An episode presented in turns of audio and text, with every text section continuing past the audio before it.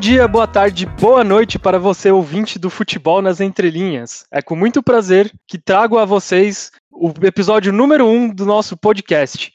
Aqui estou novamente com o time escalado com o Lucas Knaben. Oi, pessoal, boa tarde, bom dia, boa noite para todo mundo que nos ouve. João Pedro. Saudações natalinas a todas e todos. E Felipe Yukio. Olá a todos, olá a todas e Feliz Natal. Estamos aqui de volta, né, com o time totalmente escalado depois de muito tempo. Como vocês estão? É, estão acompanhando bem o futebol nessa, essa rodada natalina que tivemos, né, no futebol brasileiro?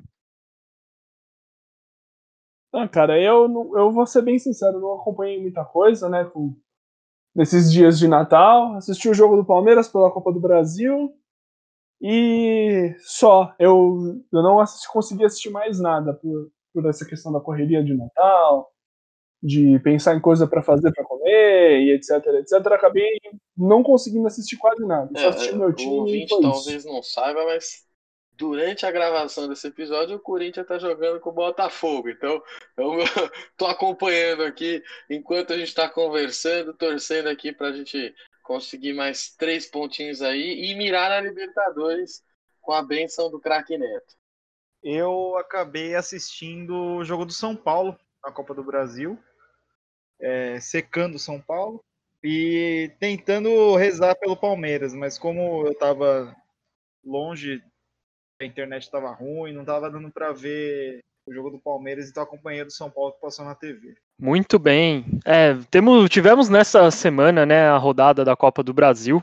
É, Palmeiras empatou com o América Mineiro. E o São Paulo perdeu, né, do, do Grêmio, né, aqui no nós corintianos secadores de plantão, até que a rodada não foi muito ruim. Mas Lisca neles, lisca neles. A gente, eu, eu, eu, vejo assim, né, como muito difícil, por mais que meu time tenha sido eliminado mesmo pelo Lisca. Esse Palmeiras ainda do Abel Ferreira, né, assim, muitas expectativas ainda, eu particularmente vejo como agora o Palmeiras conseguiu um técnico para pegar o potencial desse time e elevar, assim, a, ao máximo, não ao cosmos, né? Aí já estamos indo para outro lugar. Mas esse time do Palmeiras ainda não fez dois jogos ruins, né? O que, o que me deixa com medo assim do próximo jogo. Apesar do América contar com casa. E o, o, Grêmio do Renato Gaúcho é aquilo, né, gente? A gente sempre acha que tá meio ruinzinho, meio, meio não sabe se vai, não sei o que, tá aí. Disputou Libertadores aí, tá disputando Libertadores desde 2017, chegando pelo menos em algum lugar. É, é um time complicado, um time que pouca gente entende, assim, né? Parece que às vezes não vai, às vezes dá um bom. E ontem eu acompanhei o jogo de São Paulo, São Paulo e Fluminense devo dizer, por mais que eu não acredite na questão de sorte de campeão, assim, né? Sempre acho que é uma questão tática. O São Paulo manteve essa sorte, assim, né? O time muito bem treinado do Fernando Diniz conseguiu ali um segundo gol, na minha opinião, um pouco cagado, mas também pode ser um pouco de birra minha. mas, mas fez o um, seu joguinho direito. Vimos que o Fred ainda sabe chutar uma bola no gol. Mesmo algumas pessoas falando que ele é um ex-jogador em atividade, mas não é à toa que é o quarto maior artilheiro do Brasileirão. Vocês têm algumas considerações assim para falar? Olha, eu vou na ordem do que você falou. Eu acho que o, o, o time do América é muito bom. É um time muito qualificado. É, não é porque é, é, o, é o Caricato Lisca, é o folclórico Lisca e o, Ameri, o Ameriquinha de Minas Gerais que, cara, é, é um time que é, jogando, é, eliminando quem ele eliminou na Copa do Brasil e jogando como ele jogou contra o Palmeiras. E vai ressaltar que o Palmeiras não jogou bem do meu ponto de vista. É, teve muitos erros de passe, muita saída de bola errada. É, eu acho que algumas escolhas do Abel foram muito por conta de desgaste, por conta da, da maratona de jogos que a gente vai ter agora pela frente, né? Vai, ter, vai pegar o River Plate agora pela semifinal da Libertadores e também vai ter uma sequência de jogos é, pelo, pelo Campeonato Brasileiro e o jogo de volta da Copa do Brasil. E também mostra algumas carências do time do Palmeiras, né, cara? É, se sai o Vinha, a gente não tem um lateral esquerdo. O lateral direita é um espaço que o Palmeiras tem que se preocupar bastante. O Mike, é, por ele, ele pode ser até o melhor lateral direito do time, mas ele também não passa tanta segurança. É o Marcos Rocha, eu não preciso nem fazer comentários, né? É, vocês viram o que ele fez contra o jogo do Internacional de querer sair chapelando e entregar a paçoca mais uma vez. É, mas, mas isso eu senti o time do, do, do América é, assim, cara, é um time difícil de se encarar.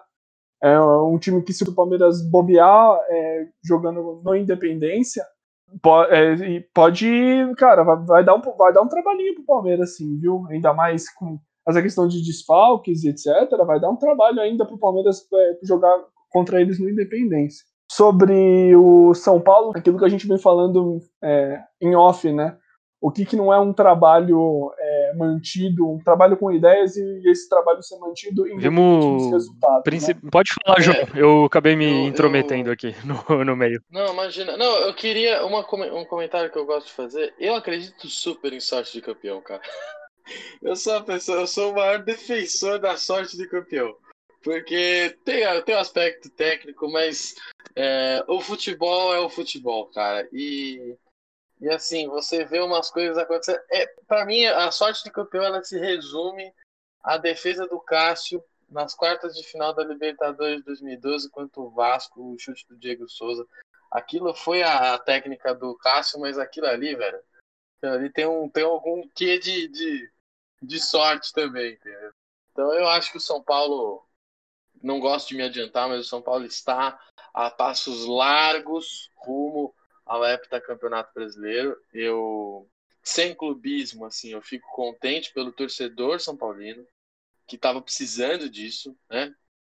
Não gosto de São Paulo, sou uma pessoa, sou um corintiano que não gosto de São Paulo, não mesmo, mas eu penso no torcedor São Paulino, é, quanto vexame que esse time passou, São Paulo, e muito por conta de muita má gestão, né? Muito técnico trocado, muita invenção, muita contratação ruim, né, e agora o São Paulo se vê aí é, com exatamente como o Knaben falou, a manutenção de um trabalho né, e se vê aí é, rumo ao campeonato, que eu acho que vem. Eu acho que São Paulo é o, o forte e o grande favorito aí para o título. Fico feliz com isso, né? Fico feliz pelo torcedor São Paulino. Lógico, como corintiano a gente não quer, né? Mas focando no Corinthians, eu acho que o importante também é a manutenção do trabalho do Mancini para tentar uma Libertadores. Uh, eu concordo com, com, as colocações de vocês. Eu acho que comentar acerca do Palmeiras nessa Copa do Brasil, eu acho que quem estava pensando que o caminho do Palmeiras para a final ia ser fácil, está se enganando. E agora o jogo é em Minas, né? Eu acho que o América Mineiro já tem provado que é um forte adversário. É, sobre o Grêmio e São Paulo, a, a, situação do Grêmio é engraçada em taças, né? Em liga, não em liga, perdão, em campeonatos, né? De mata-mata, eles crescem de uma maneira absurda.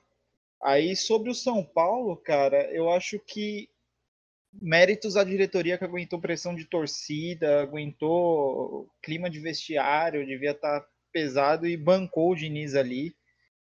É, tem torcedor que ainda tá chiando, é, um ponto ou outro, eu vejo às vezes no Instagram gente reclamando do Daniel Alves, ou de um jogador ou outro que cometeu uma falha, mas foi o tempo, o tempo e é, confiança da diretoria em cima do, do trabalho do Diniz e todos os méritos a eles, porque eu, eu, pelo menos, ao meu ver, foi algo inédito que eu vi no futebol, que foi tamanha pressão em cima do trabalho do Diniz e a diretoria bancando. Muito bem. É, estamos. Lógico. Deixa, deixa, eu, só, deixa eu só fazer um comentáriozinho que, sobre o Grêmio. É, é, engraçado, né? Porque a gente tem essa concepção de que, pô, o Grêmio é um time que historicamente não liga muito para. olhando bem superficialmente, a gente olha pro Grêmio e fala, pô, esse time nunca briga por nada e tal. Mas, cara, o Grêmio tá sempre chegando, tá sempre chegando. Sempre vai longe em Libertadores, sempre vai longe em Copa do Brasil. É o segundo maior vencedor de Copa do Brasil. Então, eu, eu acho meio complicado falar que o Grêmio não, não disputa, é, que o Grêmio não briga, justamente por conta disso. É, é um time que não. É, tipo, é, é muito complicado num, num campeonato, no, no, campeonato brasileiro você, você sempre chegar e ser campeão de tudo porque nós temos N times grandes ao redor do, do, do, do país, e é um país continental, mas o Grêmio tá sempre É o famoso. Muita gente acha que o Grêmio desiste, assim, né, do Brasileirão desde 2017. Mas o Grêmio acabou, né, dando prioridade e mesmo assim disputou, né, aquele brasileiro, querendo ou não. Ele era um, um adversário. A disputa é com o Corinthians, depois o Palmeiras, né, che acabou chegando também. Mas acho que a gente se estendeu um pouco para falar desse Boxing Day brasileiro, assim, né? Um pouco, quase. Né? Para vocês que não sabem, o Boxing Day é esse período assim pós-natal, onde na, na liga inglesa é, a gente fala, é, o, acontecem jogos pós-natal, né? E aqui no nosso calendário brasileiro o campeonato já teria acabado, então a gente teve meio que um Boxing Day aqui brasileiro com grandes clássicos como Corinthians e Botafogo. Brincadeira, é um grande clássico, vulgo que o Corinthians não ganha do Botafogo desde 2011. Temos outros resultados também, o Internacional também acabou de fazer um gol no Bahia aqui no final, mas logo mais, logo menos, a gente vamos falar um pouco mais especificamente sobre futebol em outros programas. É, quero introduzir para vocês agora o tema do nosso episódio, certo? Nós, como bom, bons quatro historiadores, assim, então eu já começo com uma primeira pergunta inicial aos nossos, ao nosso time aqui, né? Qual que é a primeira memória de futebol que vocês têm? É, então, primeira memória, a primeira que eu tenho que é mais marcante, eu acho que vai ficar com a Copa de 2002. Eu acho que eu tinha uns oito anos na época. E foi no Japão, né? Para quem não sabe, eu, eu morei lá. E assim, foi o Brasil campeão, né, cara? Então, eu tinha, eu tenho muito na memória não lances, mas jogadores. E na época eu, eu sempre gostava de ver os goleiros. Aí foi aí também que eu conheci o, o Marcos, né, no, no Palmeiras. É, teve o Oliver Kahn, que foi um goleiro que se destacou. Então eu ficava muito de olho no, em quem pegava no gol. Quando eu jogo futebol, eu, eu sou goleiro, né? Então acho que graças a, a essa primeira memória e por, esse, por, lances e defesas que esses jogadores, que esses goleiros fizeram. Então eu tenho a, a Copa com muito carinho, mas com o passar dos anos foi também a, o contato com a Premier League, com o futebol italiano também. Alguns jogadores do, do Japão também eu tenho um carinho enorme. Então não são muito bem lances, mas são jogadores que, que me marcaram época aí. É, eu, eu, as minhas memórias do futebol, para quem também não sabe, eu sou o mais novo aqui do, do, do time, mas eu tenho uma memória muito remota é, da final da Copa de 2002. Eu não lembro de, do jogo, não lembro de nada, eu só lembro de estar com a camisa da seleção na cama é, com meu pai, minha mãe e minha irmã e eu lembro muito dos ursinhos polares da Coca-Cola, que eles tinham. É, era uns, tinha um tio nosso que trabalhava na Coca, eu lembro de ter esses mascotes em casa. Mas a minha primeira grande memória né, de futebol eu vou levar para 2005. E curiosamente não é do Corinthians. Né? A minha primeira memória de futebol é com o São Paulo. Né? Eu. Minha mãe perdeu o pai muito nova, né? Meu avô Edgar faleceu, ela tinha três anos. E a minha avó, depois, com 60 e poucos anos, casou né, com o Alberto, que foi o meu vodrasto, a gente chamava, né? Só que foi o meu avô, foi o meu avô materno, né? Da parte materna. E ele era São Paulino roxo, tinha uma casa em Bertioga. E sempre julho e janeiro a gente ia para Bertioga. E eu, lá no auge dos meus 2005, aí, sete anos, né? Eu. A gente estava lá em julho e eu lembro, né? Eu tenho essa memória do meu avô me colocar no sofá para assistir a final, né? São Paulo e Atlético Paranaense, né? é, da qual São Paulo foi campeão da Libertadores e eu não gostando daquilo. eu estava claramente incomodado que o São Paulo tinha ganhado. É, eu lembro que Bertioga, eu lembro de ouvir fogos e tal. Então, minha primeira memória de futebol, eu para fazer o episódio fui atrás dela, né? É, ela não é nem do Corinthians, né? E eu gosto nem de falar também do Brasil. Eu, eu, eu gosto de falar em primeiro lugar né, dessa memória do São Paulo. E É, a minha, memória do Corinthians também é de 2005, é, do Tevez. Eu acho que o grande marco assim da minha, da minha história assim de futebol tal foi o Carlitos Tevez no Corinthians. Aquele ano que o Corinthians foi campeão brasileiro também. É, no meu caso, eu acho que as minhas lembranças de infância sempre estiveram muito relacionadas com futebol. Ah, eu acho que a minha primeira memória de futebol é estar tá assistindo algum jogo de Copa do Mundo. Eu não vou saber dizer se é de 98 ou de 2002, na casa dos meus primos em Santos. Mas é, a minha infância sempre esteve relacionada ao futebol, mesmo eu não gostando muito de futebol na época. Eu fui gostar do futebol, de futebol muito tarde, lá para os meus 9, 8, 9 anos. Exatamente nesse período que o São Paulo estava ganhando tudo, a mesma coisa do João. Então, é, a minha família inteira é palmeirense, é, e era chato, né? Porque quem estudava comigo era eram palmeirenses e são paulinos. Era um momento que o Palmeiras estava meio que mal das pernas, é, indo muito mais, mal nos campeonatos, e o São Paulo estava ganhando tudo. Aí sempre tinha aquela rixa de amigos de escola. Mas a minha, minha avó, minha avó por parte de pai, ela, ela sempre morou próximo ao estádio do Palmeiras, do, do antigo Palestra Itália. E eu fui sócio, graças à é, boa relação do meu, do meu avô com alguns conselheiros do clube, é, de conseguir com que a gente é, é tenha algum, um certo desconto dentro do clube e tal. É, eu, passe, eu, passei é, muitos finais de semana no clube indo para casa da minha avó. Então, por muitos anos, é, é, o Palmeiras, é, futebol sempre esteve relacionado na minha vida com a ir à casa da minha avó, almoçar na casa da minha avó, voltar do clube depois de, de passar a tarde inteira na piscina. E depois que eu fui crescendo, essa relação manteve, né? Eu lembro de como eu era sócio, eu podia comprar ingresso dentro do, do, é, dentro do clube. Tinha um espaço ali dentro do clube, logo na entrada principal ali na Turiaçu, que era o era o ginásio. Você entrava pela entrada principal, logo à esquerda tinha o ginásio antes do complexo poliesportivo, que é uma quadra sobre a outra, onde está hoje no, no Allianz Parque. Você entrava lá e você comprava lá. Então eu comprava para todos os meus amigos, a gente ia. E era sempre essa relação de é, ir na casa da minha avó, dar um beijo nela, descer, descer para Turiaçu, encontrar Temos os amigos. Muita diferença, mas também muita semelhança entre as nossas histórias, né? Eu acho que é normal é, a gente sempre sempre tá falando assim, né, de de futebol e vi a memória da Copa do Mundo, né? Porque parece que fica isso no imaginário na sociedade brasileira. A minha primeira memória, por incrível que pareça, é, com Copa do Mundo é 2006.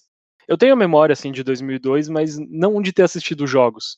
Mais ou menos que nem o que o João disse, de saber que eu estava com a camiseta da seleção brasileira, saber que o Brasil tinha sido campeão, mas zero memória ali dos jogos e tudo mais. A primeira Copa que eu fui acompanhar mesmo era 2006.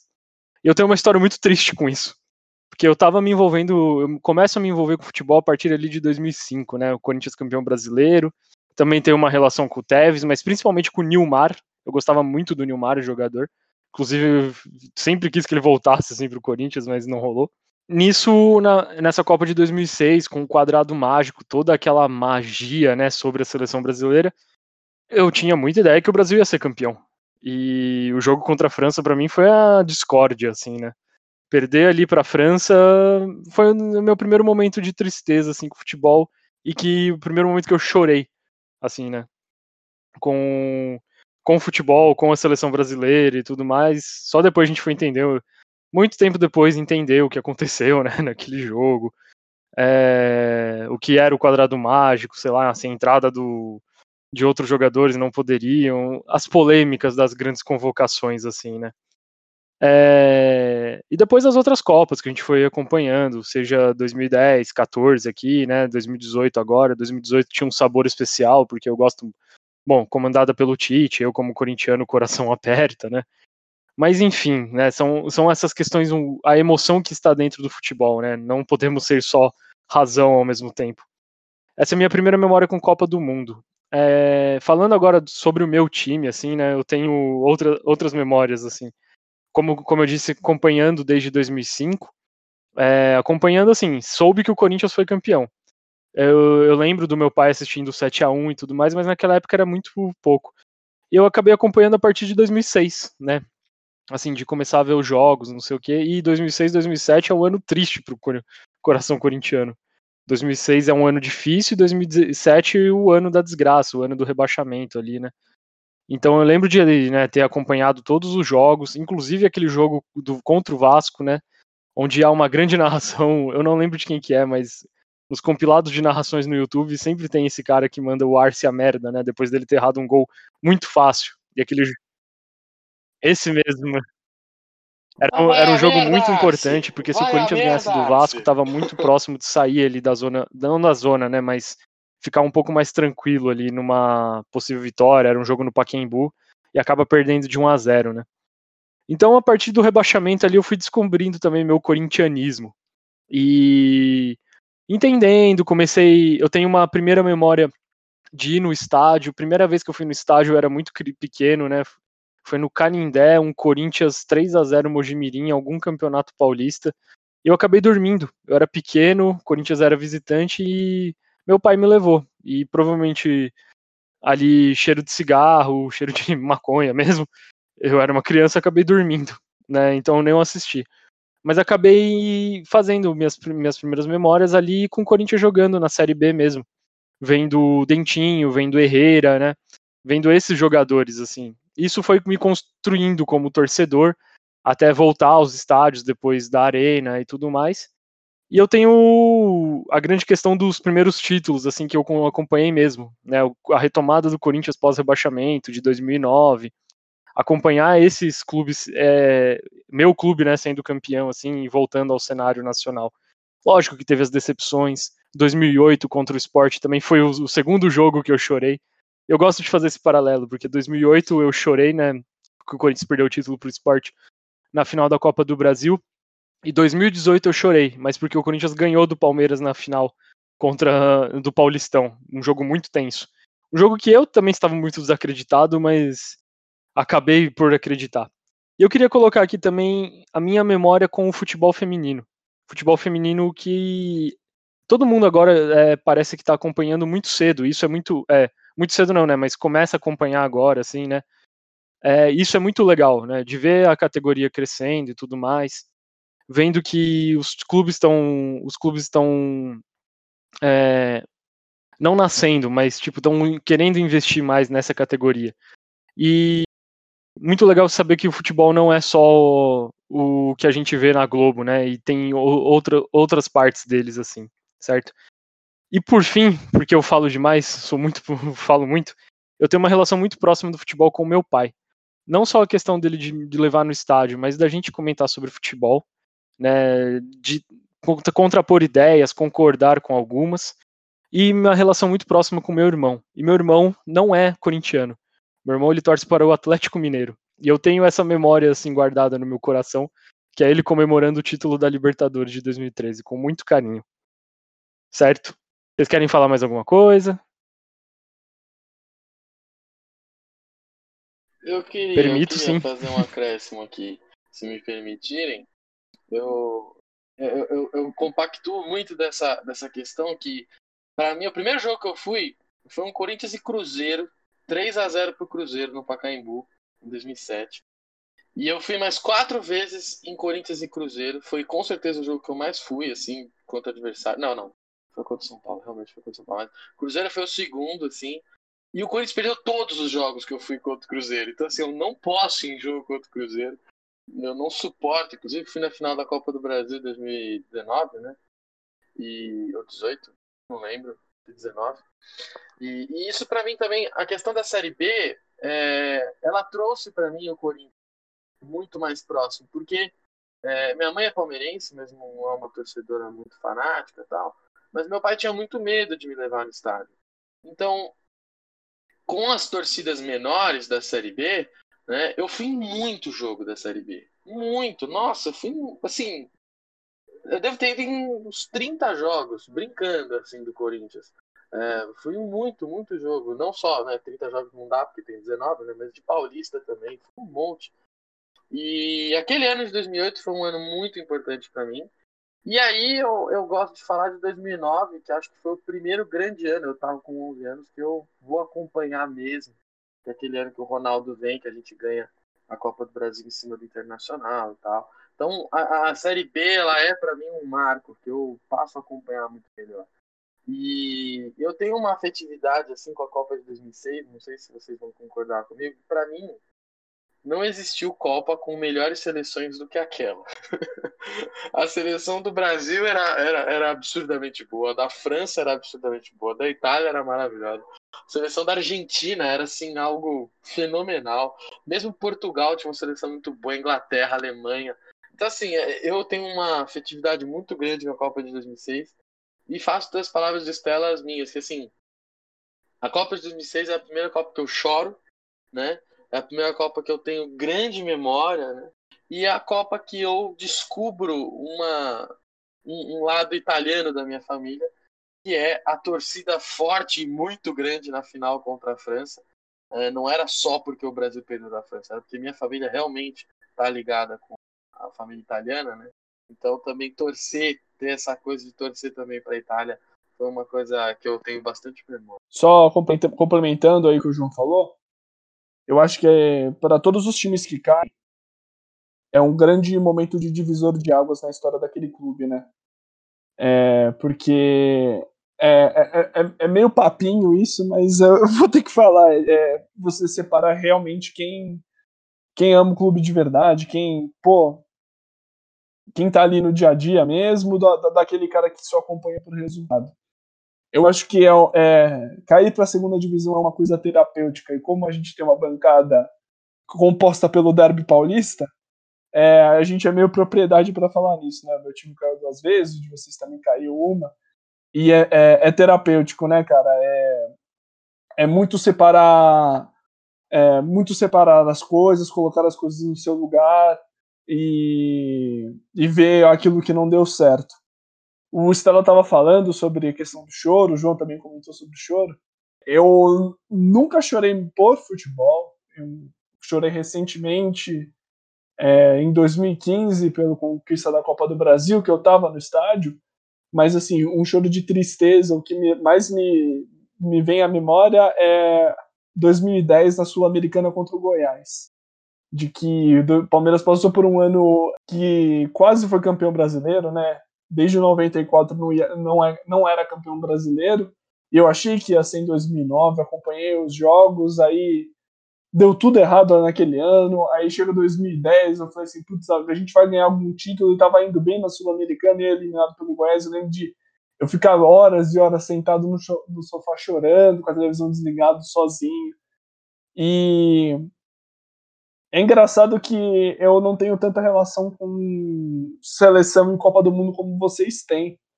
Eu nunca liguei muito para a Copa do Mundo. Eu acho um, um, torneio fantástico de se assistir, etc e tal, mas eu não tenho uma relação forte. Eu acho que vai, né, de muito. É porque acho que sei lá, eu não sei de onde vem a minha primeira experiência com Copa do Mundo nem nada. É, mas acho que a gente aprende, acho que na escola, né? Tipo, ah, a seleção canarinho, a seleção brasileira. Então acho que é por isso que, que alguns têm uma relação um pouco maior com a seleção brasileira e outros não. É... Mas, gente, acho que é isso, né? Essa questão que estamos fazendo. Basicamente, como a gente está falando sobre as nossas memórias. E como isso está estritamente relacionado com com o que queremos passar aqui para vocês ouvintes. E para isso a gente precisa da memória. Nós como historiadores a gente trabalha com essa com a memória, né? Então é entender que o que a gente acabou de fazer nisso nesses 15, 20 minutos, talvez, não sei, não estou cronometrando, mas a gente está basicamente lembrando, né? Relembrando a, as nossas experiências. Então a gente tem a, a memória está extrema, extrem, extremamente relacionada ao ato de lembrar. Né? Toda a consciência do passado está fundada na memória. Então, a gente pode falar como isso está presente dentro do futebol, né? Como, como essa memória fica como essa memória fica colocada no nosso imaginário popular. Quando a gente fala de Copa de 70, a gente sabe que, mesmo que seja numa conversa de bar, seja conversa com os parentes, as pessoas sabem o que foi a Copa de 70. As pessoas sabem o que foi a seleção de 82, certo? Se vocês quiserem dar mais exemplos assim sobre até a diferença entre as gerações, assim, né? É, o que a gente busca também problematizar muito, o que as pessoas falam entre ah, nos meus tempos eram melhores, o futebol morreu. Não, não achamos que o futebol morreu. O futebol está diferente e isso assusta.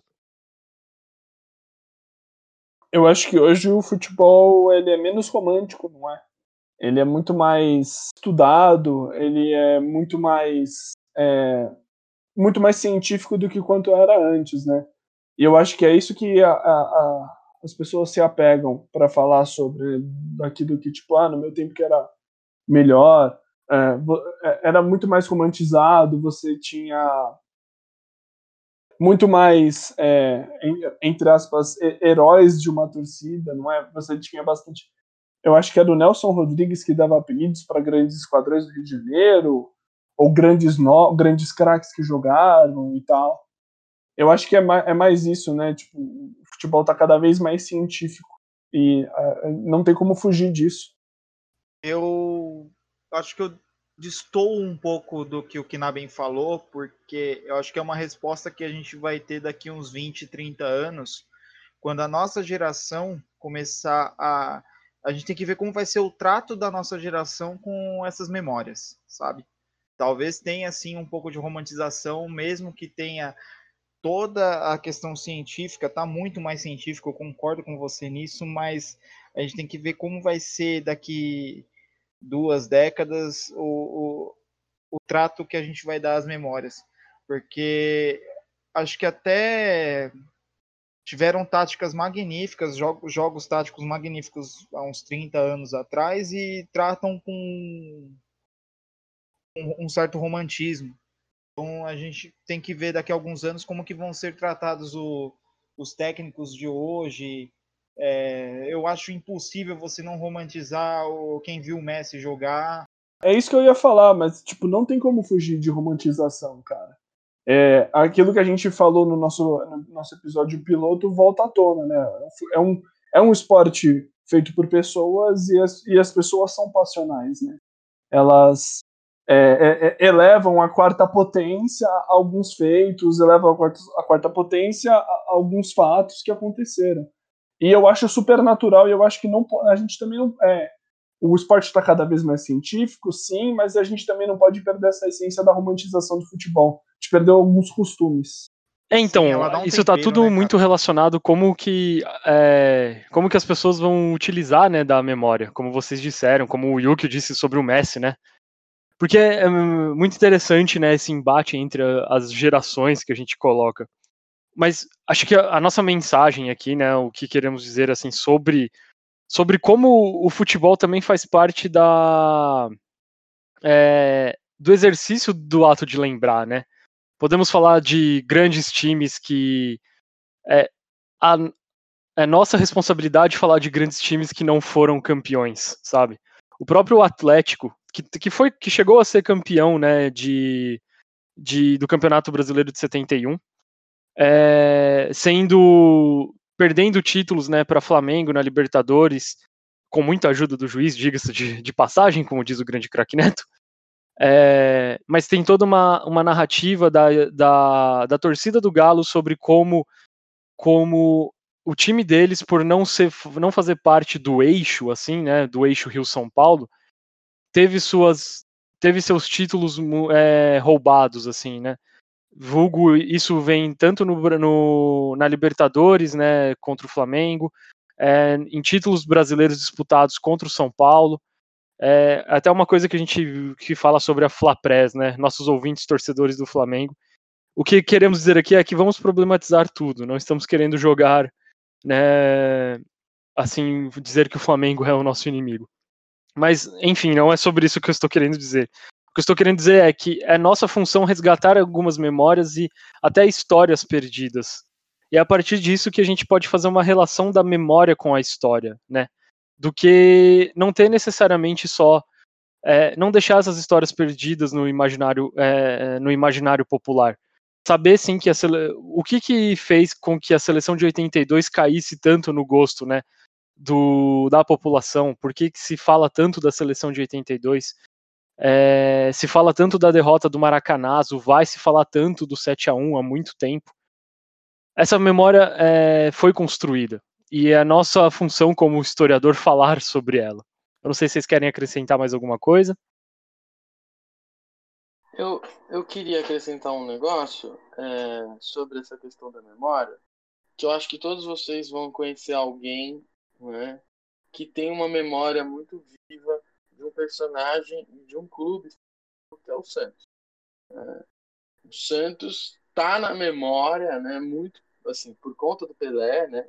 E aquele Santos da década de 60 que ganhou um monte de coisa e, e você tem um monte de torcedor a gente tem a brincadeira, né, de que o Santos é time de, de velho, né, é um time de gente idosa, mas é, como a memória, né, daquele time do Santos, campeão da Libertadores, né, da, da década de 60, campeão de Mundial, como aquele time, né, do Pelé uh, e a figura do Pelé uh, construíram uma, uma toda uma narrativa sobre o futebol. Né? Então, eu acho que é isso também. Você foi é aquilo, né? Eu sempre gosto de lembrar daquela aquela fala do, do Halle Carr na obra dele, o que é história. O historiador é um selecionador, né? E sim, aquele time do Santos foi selecionado, né? Também pela não só pelos historiadores, mas pelo pelo popular, né? Foi selecionado como um time é, mágico, um time muito importante, talvez o grande time do Brasil do século XX, uh, talvez, mais até do que aquele Flamengo do Zico, né? Uh, mais até do que o Palmeiras do Ademir. Então, assim, aquele time do Santos, ele é, ele faz parte né, dessa construção da memória né, do, do, futebol no Brasil também. E eu concordo plenamente com isso que vocês falaram, de que é nosso papel, sim, né, como historiadores, também usar né, não só os times vencedores, mas como os times que não, como, como diria o Las Casas, né, a visão dos vencidos, né, é, os, os, times vencidos, né, também trazer à tona, né, a questão de, de, como eles foram construídos e como que eles chegaram lá, né. Isso tudo é muito importante. Eu me empolgo falando dessas coisas, gente. Eu gosto muito. É, esse negócio aí que você falou, João, sobre o Santos e tal, é aquilo, né? São os grandes dream teams de cada clube, né? A gente não tem como não falar do, é, do Santos mesmo, do, do das, das, academias do Palmeiras, do, do time do, do time de Reinaldo e companhia do Atlético e assim vai. E é, são narrativas de cada clube, né? Essa questão de é, você contar uma história a partir da sua visão. É a narrativa de cada clube, a romantização de cada clube a, a, aos seus torcedores, de que compram essa história, compram essa, compram essa, essa visão da história, né? E não só para falar do Atlético também, né, Estela, mas também a questão da, da, da briga que foi briga judicial, que foi o título brasileiro de 87, que foi de Esporte Flamengo. Aí é, uma, aí é um exemplo claro dessa questão de narrativas. O esporte se reivindica como campeão brasileiro pela questão da nomenclatura, e o Flamengo também se reivindica como campeão brasileiro pela questão de, de chaveamento com quem ele enfrentou. E quem é o campeão brasileiro, afinal de contas? cada clube vai ter a sua versão no. Eu, no, eu acabo falando final. muito do Atlético por todo por realmente relacionando, voltando a relacionar com a memória. Eu peguei muito afeto com o clube por conta do meu irmão, né? Mas passando um pouquinho para frente, assim, né, seguindo assim o nosso podcast, o nosso episódio, o que a gente estava basicamente fazendo também é essa relação da memória com a história, né? E aqui a gente pode apresentar três vertentes assim que convergem, né? para apresentação do, de como a história e a memória estão interligadas, assim, né? Isso dentro né, do futebol. A gente tem uma, por exemplo, vou colocar aqui essas, esses três, essas três convergências, assim, né? De uma apreensão histórica, né? Por exemplo, quando se fala de jogo de futebol, toda pessoa sabe o que é um jogo de futebol. Colocando assim dentro, vamos colocar dentro da nossa sociedade brasileira, vamos pensar nesse contexto. Você fala jogo de futebol, você sabe o que é, né? Não tem muito significado, que tipo de qual o jogo de futebol que foi, né? Qual especificidade. Ele é só tem todas essas referências, é, esse conhecimento historiográfico sobre a história do clube de vocês, assim como eu tenho do Corinthians, o João também.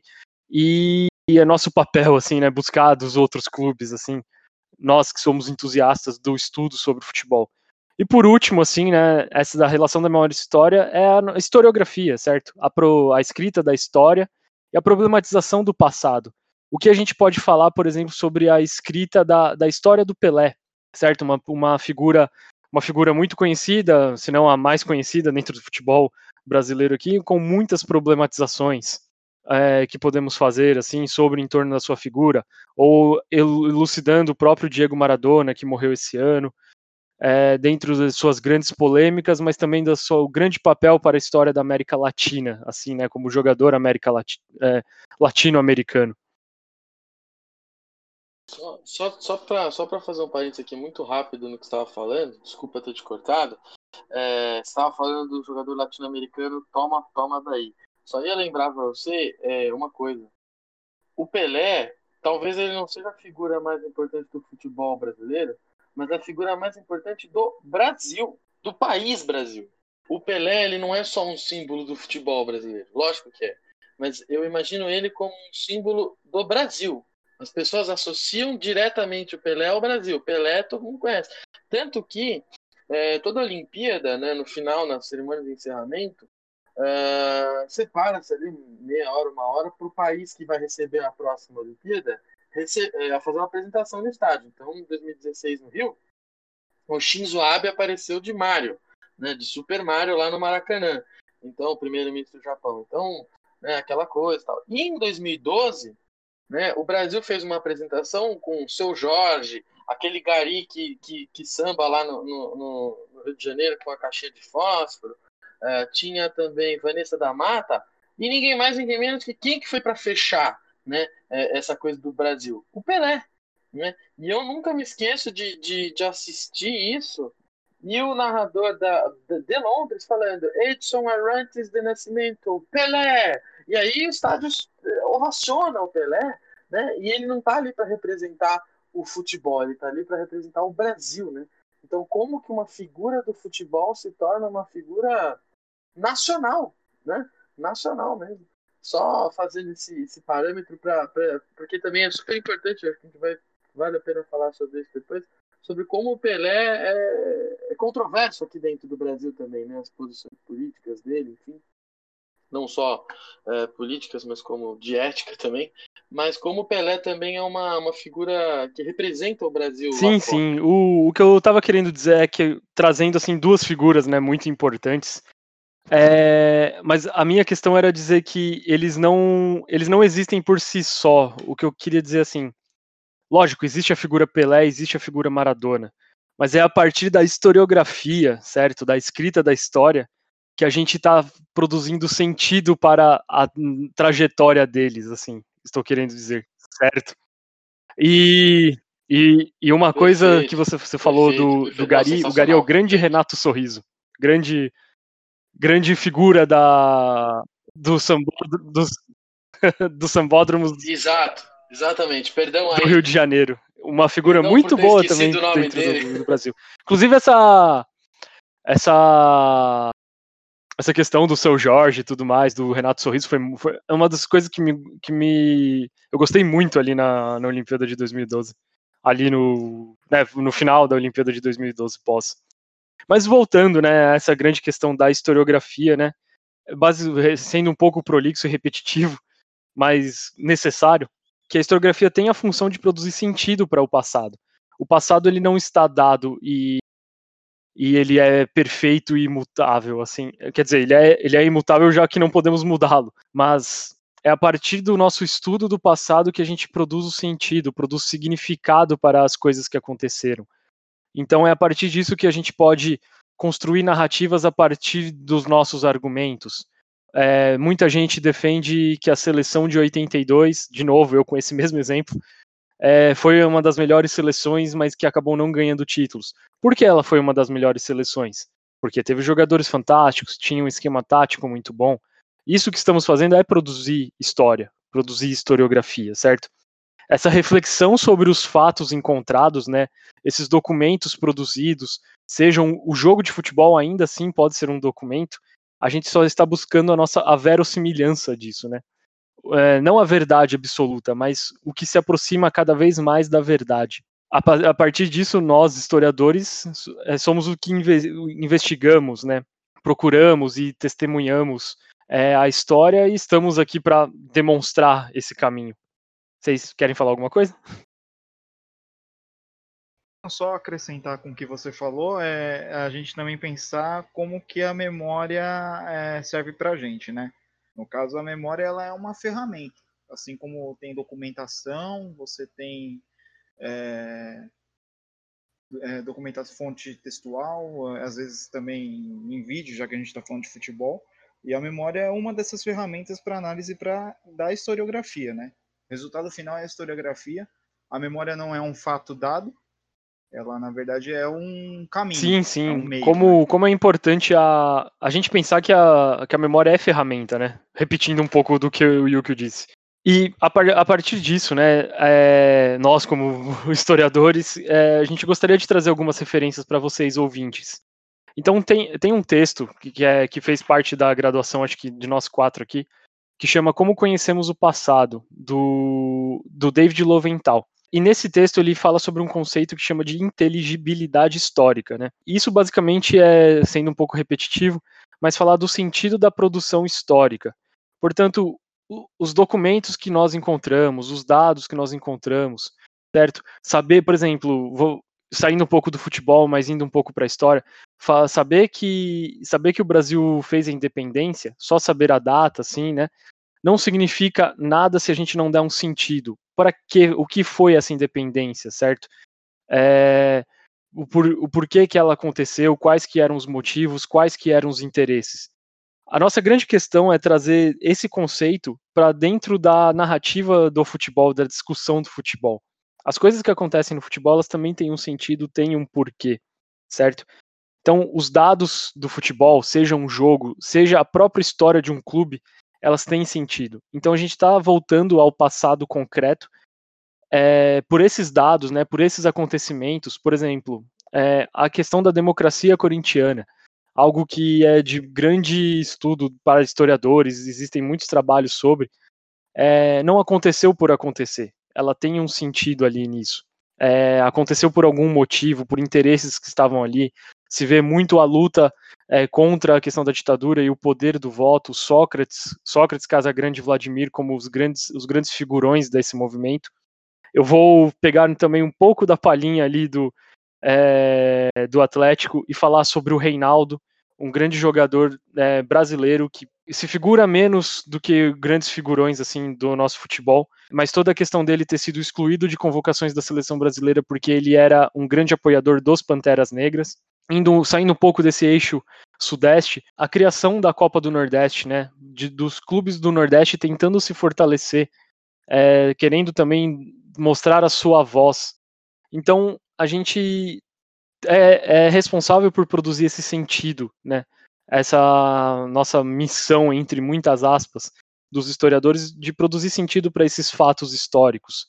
Por o que o Knaben disse de 87, qual que é a narrativa de 87 do esporte e por que eu particularmente acredito mais na do esporte do que do, do Flamengo, ou os próprios títulos brasileiros que o Palmeiras, o Santos, os títulos antes de 71, né?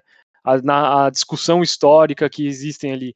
Tudo é uma questão da discussão histórica e da historiografia.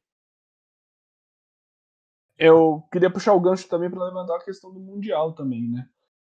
É, eu, eu, eu sempre bato na tecla, sempre que esse assunto chega à tona, eu sempre bato na tecla de que, tipo, você diminuir a história do Mundial do Palmeiras de 51, do Mundial de 2000 do Corinthians, do Mundial de 52 do, do Fluminense, da, do Campeonato Sul-Americano que o Vasco ganhou, e assim vai, é você, é, além de você estar tá sendo clubista, você está você tá apagando a história do futebol nacional naquele contexto fazia sentido dar o nome dar o nome de mundial, assim como para o Hearts na da Escócia, assim como é, para os primeiros primeiros embates internacionais que eram denominados mundiais na Europa.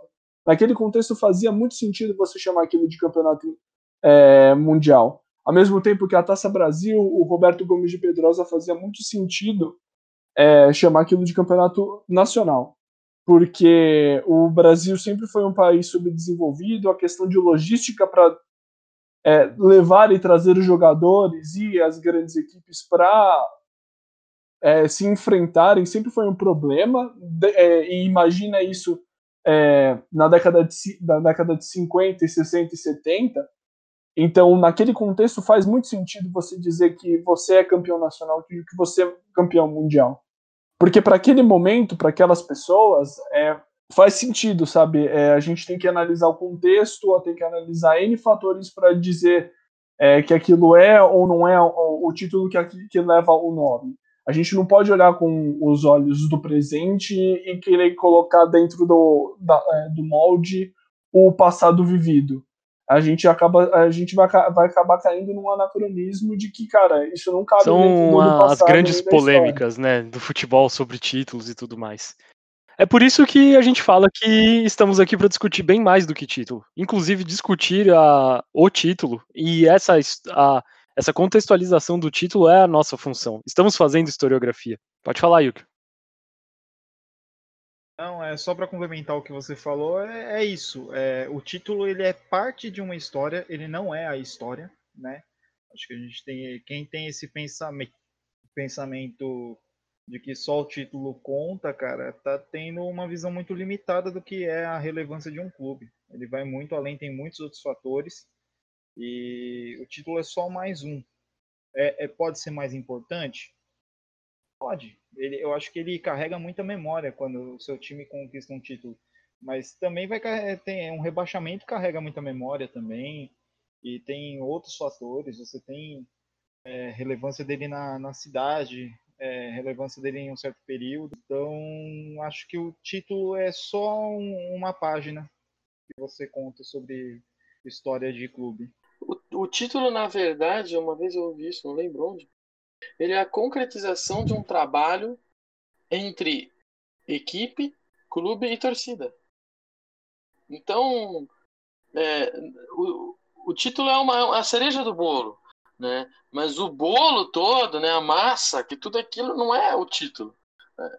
Você pode ter tido uma campanha muito boa com um campeonato fantástico perdendo os pênaltis, entendeu? É, e o título não ficou com você mesmo sendo o melhor time. Pô, quantas vezes a gente já não viu isso? Nossa, cansei de ver. É, exatamente, essa questão de título, ela, é, ela vai muito além, né? A gente brinca, né? Como eu falei aqui, do Mundial do, do Palmeiras, do Mundial do Corinthians, mas o que o Knaben falou é, é muito, é muito real. Né? Fazia sentido chamar aquilo de Mundial na época. Entendeu? Que nem o São Paulo. O nome é transcontinental, né? O título lá da Copa Toyota lá. Mas era um mundial lá em, lá em 90, né? Intercontinental. Intercontinental, exatamente. Então, faz, faz sentido você chamar isso de mundial, entendeu? Não é. A gente aqui vai além da, da torcida do, do clubismo, né? Para verificar essas questões de como, como, como a história vai ver isso, né? Vai ver como isso, né? E a gente que vai, que vai poder fazer essa, essa narrativa. Eu queria dar só um exemplo mais prático sobre essa questão do, do, daquele time que jogou o melhor futebol, mas não venceu. E eu, como um coroifista nato, eu não posso fugir do, da Copa do Mundo de 74, né? A Holanda é, encantou o mundo, mas bateu na trave pela primeira vez das três que viriam depois. É, o título, o que eu queria dizer é assim, que o título ele, ele conta uma narrativa, né? Como você bem falou, é, ele é a cereja do bolo de um trabalho, ele é o resultado material de um trabalho aí entre técnico, elenco, torcida, mas é, exato, é um trabalho com sabor doce, mas o rebaixamento também conta uma história. Ele é a concretização de um trabalho entre técnico, elenco, diretoria turbulento, mas é, é, é, uma outra narrativa, né? Acho que então é, cabe é, dizer que existem narrativas e a gente como estudantes de história, futuros historiadores, vamos trabalhar todas possíveis. Eu gosto né? que esse, esse debate, por mais que a gente esteja falando de títulos assim, é, é legal o Knaven ter trazido a gente em off sabe como ele é um croifista e um, e um grande entusiasta do jogo de posições, né? É, o que eu queria dizer é que quero que vocês aguardem, porque teremos sim é, é, um programa só para falar sobre isso, né? Mas o como nessa conversa inicial estamos fazendo historiografia, certo? Estamos discutindo acontecimentos e, a partir desses acontecimentos, dando, dando as nossas argumentações para o que, o que, qual que é o sentido deles, né? Porque muito, muito poderia ter se perdido no tempo, né? A seleção de 74 da Holanda, mas não se perdeu porque tivemos entusiastas até como o Knaben, assim. Mas não só isso, mas uma seleção que encantou o mundo e que não foi presenteada, vamos colocar assim, com o título, mas que mudou muito e deixou um legado para o futebol. Não à toa o, o Ajax começou a fazer isso, o próprio Barcelona, o Guardiola nos dias atuais. Temos também os técnicos com, fazendo o jogo de posições aqui no Brasil, o próprio Sampaoli, o Domenech no Flamengo veio com essa, com essa proposta, né? Então, algo como, como o tempo é necessário no futebol. Então, só seguindo assim já para quase o nosso encerramento, mas terminando de falar a última questão, então a gente está falando de falamos de dois pilares aqui, né? Falamos sobre a memória, falamos sobre a história. E é lógico que nós, como historiadores que se prezem, temos que falar sobre as fontes. A gente, o que são essas fontes, né? Estamos, a gente não está se baseando no nada, né? Na nossa, simplesmente na nossa opinião. Estamos pegando de fato coisas que aconteceram. Estão pensando em um jogo de futebol. É, um exemplo que eu esqueci, que é um exemplo muito bom sobre isso, que inclusive o Aldo Rebelo fez um livro, é sobre o jogo entre Corinthians e Palmeiras que ocorreu para ajudar no financiamento do PCB. Inclusive existe um livro sobre isso, é, que eu preciso ler ainda. É, então, o que a gente quer discutir agora nesse, vamos dizer assim, nesse último ponto é sobre a materialidade que o passado apresenta, as fontes possíveis para o futebol.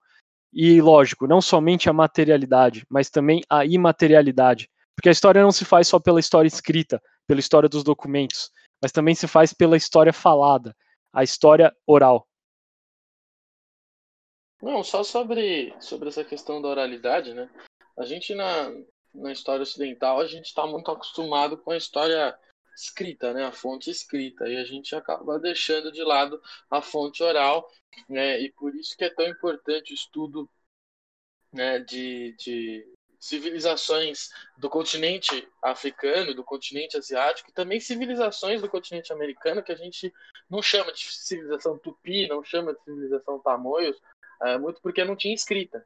Então, parece que a escrita é algo determinante para se chamar de civilização, é algo determinante para se chamar de progresso. Tá, e a história oral, até que fica aí? Né?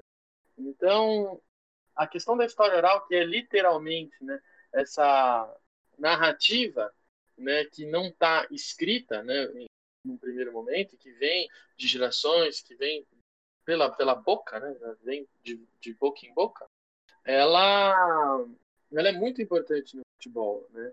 Num contexto no Brasil onde o futebol cresce em meio a uma, a uma, uma um grande analfabetismo no Brasil né?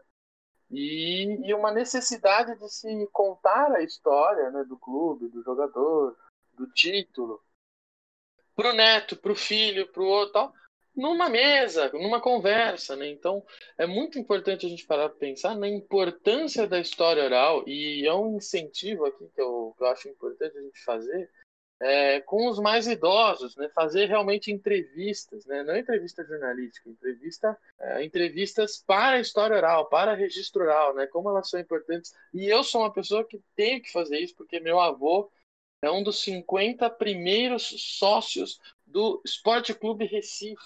Né? Ele é o sócio número 39 do Esporte Clube Recife. Então, é, também precisa. Ele não gosta de futebol, mas quando ele estudou medicina na UFPE, lá em 1940, 50, ele, depois de uma reformulação no clube, ele se tornou sócio para poder frequentar as festas, para poder frequentar a piscina, etc. Então, como que isso, como que era, né? Como que era o futebol no Recife há 70 anos atrás? Como, o que, que isso significa para o brasileiro hoje? Como que isso faz parte do projeto de consolidação é, da nacionalidade brasileira, por exemplo, ou do pernambucanismo né, do, do, dos pernambucanos? É, isso tudo é muito importante. A história oral tem que ser valorizada na história do Brasil e mais ainda na história do futebol no Brasil. Pegando o gancho, João, é, dessa questão de, de, oralidade e dessa questão de identidade, é, também não tem como fugir é, do rádio, né? Falar sobre o rádio e a disseminação dele pelo, Exato, pelo, exatamente. é, pelo Brasil afora, você vê que a, você tem a grande maioria dos torcedores, é, torcedor, a torcida do Flamengo é construída praticamente pelo rádio. A, o, o que, como o, o, a capital do Brasil foi o Rio de Janeiro por muito tempo, se passa, é, eram transmitidos os jogos do Campeonato Carioca.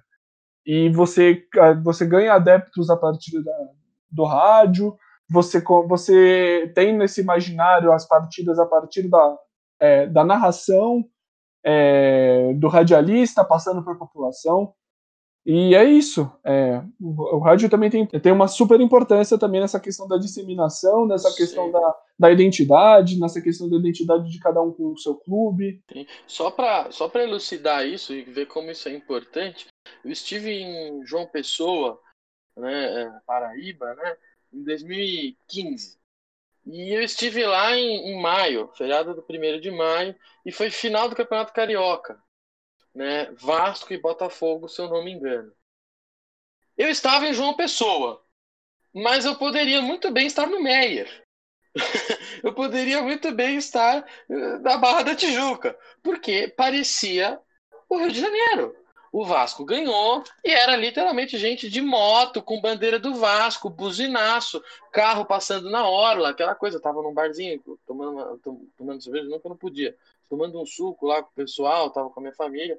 Então, assim, como que aquilo, né? Como que na Paraíba se torce muito pro Vasco e pro Flamengo, claro, naturalmente, para os times cariocas, né? Então, consolidando isso que você falou, Nabi, como o rádio faz essa disseminação nas fissuras da sociedade, né, sobre o futebol, como que isso chega até hoje, em 2015, cinco anos atrás, né, quase seis. Né, na Paraíba, uma grande É extremamente importante cariocas. como a, a gente tem uma riqueza de fontes né, para o futebol. Tanto a questão, a gente, a gente falou aqui né, muito da oralidade, até é importante a gente ressaltar a oralidade, é, porque é, é algo um pouco desconhecido é, não, não, que, não digo desconhecido, mas digo assim, pouco estudado. As entrevistas, as próprias narrativas dos torcedores. Pode falar, Kinami. E essa é riqueza de fontes, tá? Porque, cara, o futebol tá estritamente Ex relacionado exatamente. com o nosso cotidiano. Nós aqui da América Latina, a gente vive e respira futebol. O que não é, o que não é ruim. Dia, o que é algo ótimo, assim, na, na minha, nessa humilde opinião aqui. É, mas falando um pouco das fontes materiais, a gente também tem muita questão de estudo sobre jornais, né? As revistas esportivas é, que a gente tem, os próprios programas né, que temos. É, eu gosto muito de pensar também da questão dos ingressos, o como isso está relacionado também a uma narrativa da história oral, né? Quando você pergunta para a pessoa, a própria questão que a gente fez aqui no programa de falar sobre memória, é, eu duvido que nenhum de vocês três tenham ingressos guardados. Eu tenho alguns meus, assim, né? Nem todos. Mas que a gente fica pensando, tipo, putz, eu posso pegar esses ingressos e contar uma história para alguém, né? Tem um monte, tem um monte, não só, Estela. A questão também das tabelinhas que vinha no jornal né, que você anotava o resultado do jogo, você deixava lá anotadinho, bonitinho, para ir podendo bater resultado. Hoje em dia não se tem mais isso, né? E também a minha avó tem, eu tenho aqui em casa a revistinha do campeonato que o Corinthians ganha em 77, com o resultado da ponte, e ela circulou assim, escreveu campeão. como, é, como, é, como é interessante isso também. Ô Estela, só não só como fontes é, escritas, mas fontes materiais também, né? A gente tem, por exemplo, o estádio de São Januário, que é um que ele é tombado pelo, pelo, pelo patrimônio nacional de, de preservação patrimonial. E também a gente tem diversos outros estádios, diversas outras referências no, no Brasil. Eu acho isso inimaginável. Inimaginável não sei, mas incrível, né? De novo colocando essa riqueza dessas fontes assim. Basicamente o que a gente pode deixar assim, né, como um recado assim, tentando prontos para encerrar esse programa é, gente, estudem futebol.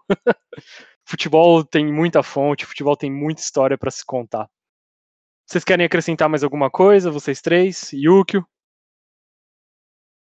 É, estudem futebol e, assim, quem tiver oportunidade, pense o futebol em sala de aula. É, acho que ele conta muito da história do, do Brasil e ele pode explicar muita coisa e pode enriquecer a, a, aula também. Não só do Brasil, mas como no mundo, né? A gente tem bastante questões é, sociais ao redor do mundo que estão estritamente ligadas com o futebol.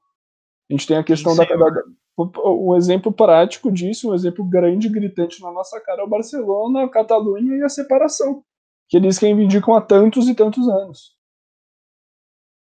Exatamente.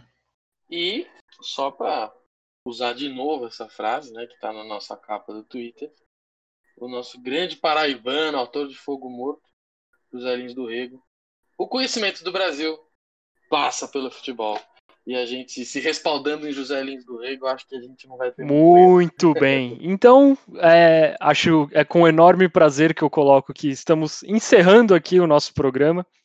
Como eu disse no programa passado e tendo passado o meu, o, o meu e-mail, não, o nosso e-mail para vocês, é, a gente teria leitura de e-mails, mas acabamos, como a gente sabe que aquele lá era o nosso episódio piloto e tudo mais, mas ainda estamos abertos a receber né, é, é, perguntas, né, recomendações, críticas construtivas né, pelo e-mail, também pelo Twitter, né, é, arroba futebol nas entrelinhas, F nas entrelinhas, certo?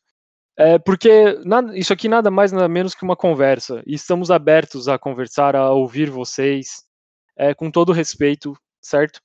Então, fica aqui o, os nossos agradecimentos, certo? A todos os ouvintes do nosso episódio piloto. Isso aqueceu o nosso coração, deixou a gente de coração quentinho e cada vez mais inspirado para continuar esse projeto.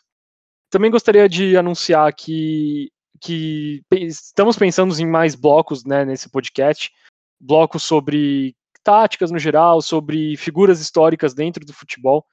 É, tem muita coisa boa vindo por aí, certo? Queridos, vocês querem agradecer? Eu quero.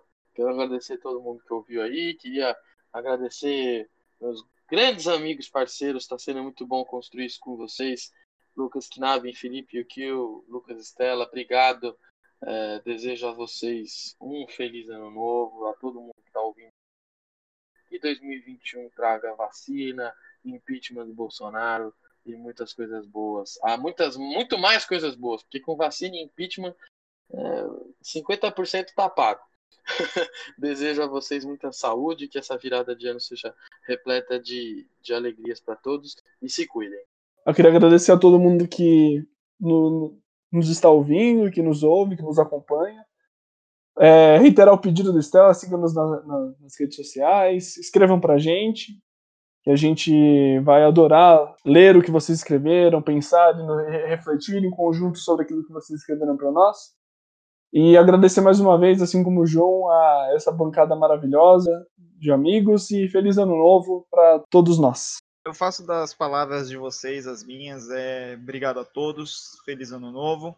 E sigam a gente, conversem, porque a gente a intenção, acho que a maior intenção é criar um espaço de discussão. De Enfim, então, gostaria também de agradecer. É, essa oportunidade aqui, como já colocamos em todos os programas, é uma grande oportunidade para essa bancada é maravilhosa. Cada vez mais fazendo isso nos dá mais vontade de continuar, né? Agradecer aos nossos ouvintes, é, muito obrigado pelo tempo disponibilizado para ouvir nós quatro. É, um grande abraço a todos, um grande encerramento de ano e um ótimo começo de ano, que 2021 traga ventos melhores, assim, com muita luta nossa, certo? Não podemos deixar de fazer a oposição, estamos aí, certo? E também com muito futebol. Esse foi o episódio número 1 um do Futebol nas Entrelinhas.